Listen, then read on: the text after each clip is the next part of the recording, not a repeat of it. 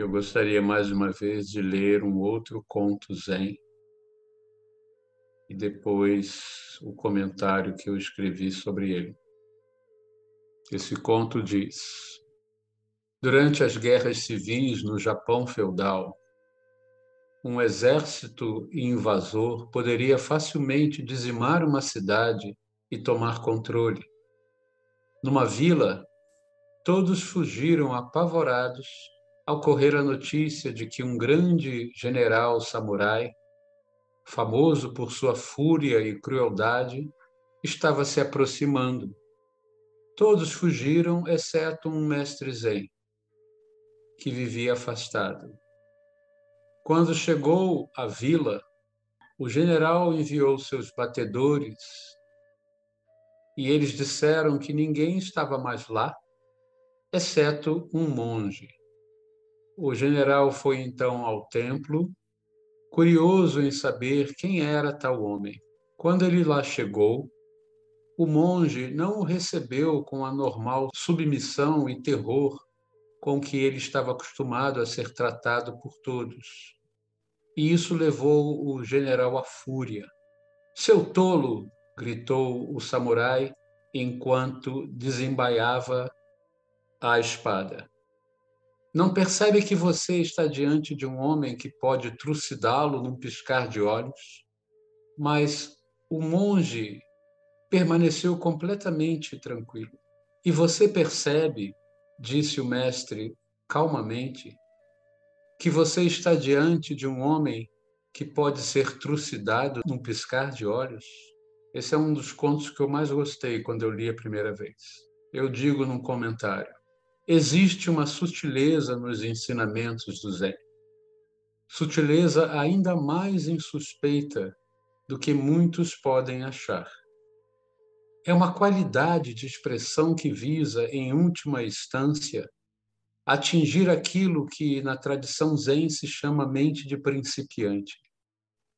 Essa experiência mental, fluida, aberta, equânime, não se atinge facilmente, embora sua natureza seja tão simples quanto o som de gotas de chuva na janela em uma tarde de inverno.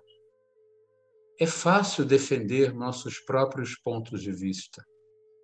Estamos convictos deles e certos de que nossa visão do mundo é a correta.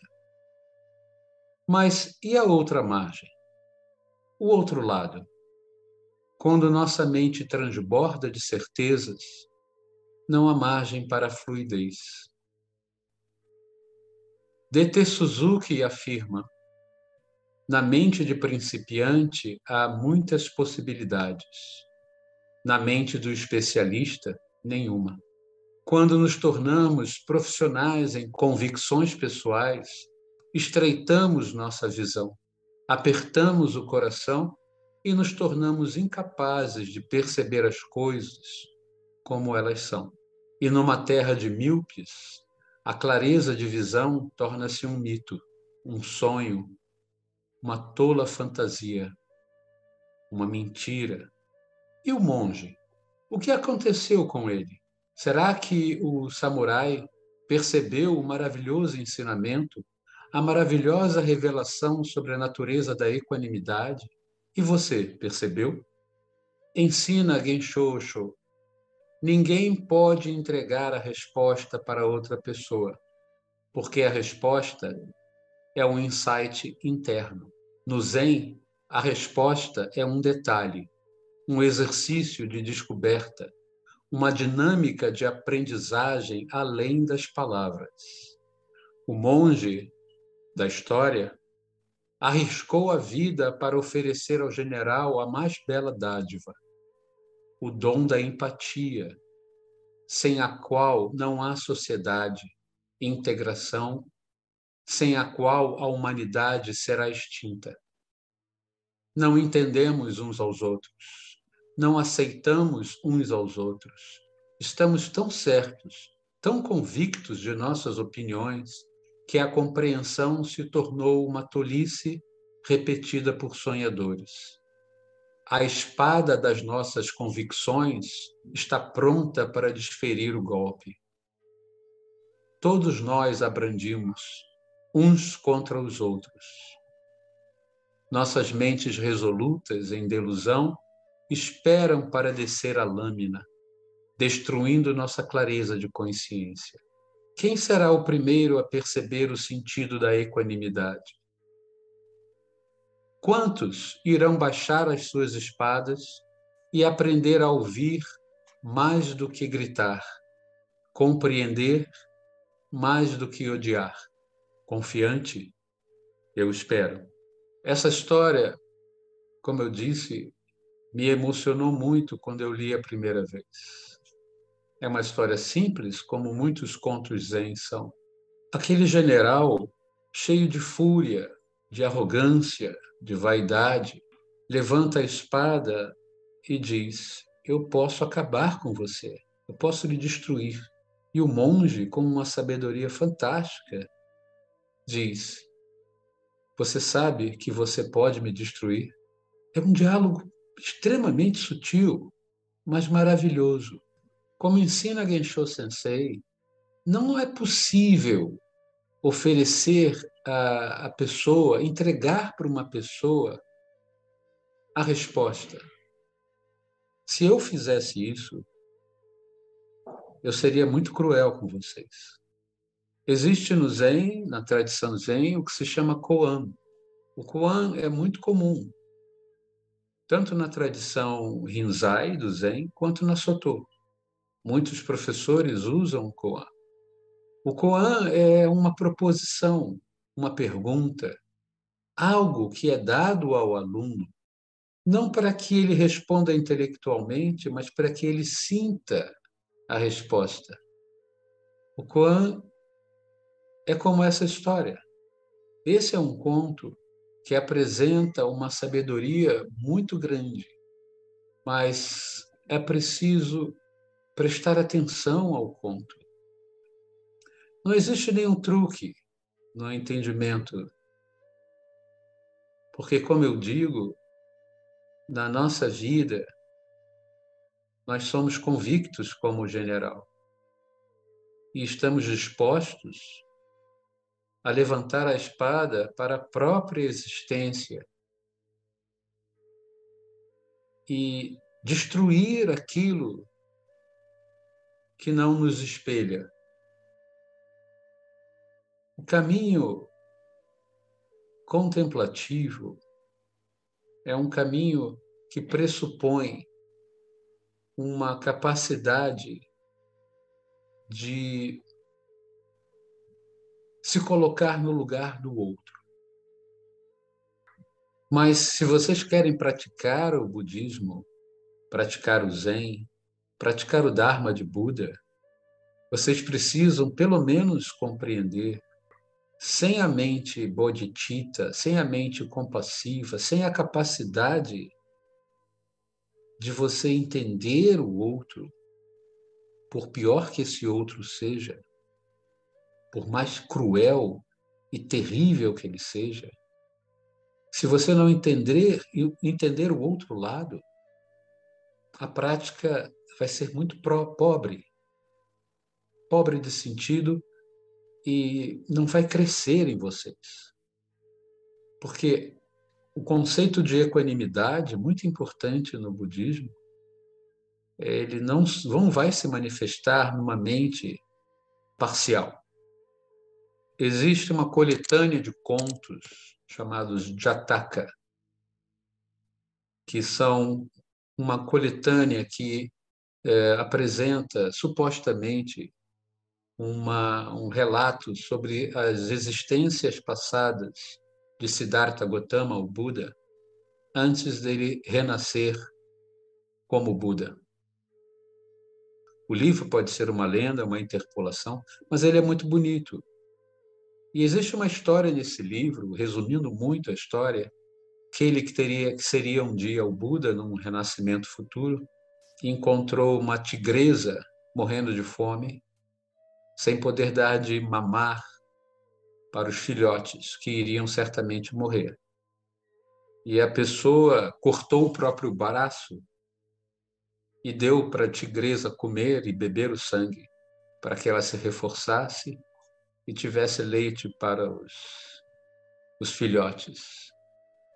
Não foram poucas as pessoas que acharam absurda essa história. Ocorre que na prática budista, é, nós precisamos compreender profundamente o dana, a dádiva, o sacrifício. Embora essa história seja simbólica, mas ela é uma, ela, ela fala muito bem sobre a necessidade que nós temos em nossa vida, frequentemente, de sacrificar um pouco de nós mesmos em benefício de outros. Mas para que nós possamos fazer isso, é, é preciso compreender realmente o sofrimento alheio. Porque a, a dádiva ou generosidade mecânica ela é pobre de valor. Ah, eu vou dar um dinheirinho e por aí fica. É preciso sentir a outra pessoa. Porque nós não estamos, não estamos apenas oferecendo uma matéria, dinheiro ou comida. Nós precisamos oferecer à pessoa energia de consciência também. Nós precisamos oferecer à pessoa o verdadeiro significado da compaixão. E nós não vamos fazer isso se nós tomarmos uma ação, entre aspas, generosa, mas que não temos contato com a pessoa. Não atingimos realmente a pessoa. Apenas damos. Há muitos anos atrás, eu estava com um amigo no Rio de Janeiro, Tijuca, e nós fomos numa lanchonete que ele queria comer alguma coisa. Tinha uma moça sentada na calçada, uma, uma moradora de rua, com uma criança. Ela olhou para mim e perguntou se, ela, se eu não poderia oferecer a ela alguma comida. Ela não queria dinheiro. Ela queria um pouco de comida. Aí eu comprei para ela um sanduíche. E ela pegou o sanduíche como se fosse um tesouro. Ela deu uma mordida, mesmo vendo que ela estava morrendo de fome. Ela deu uma mordida e deu o resto do sanduíche para o filho dela. Aquela foi uma experiência profundíssima.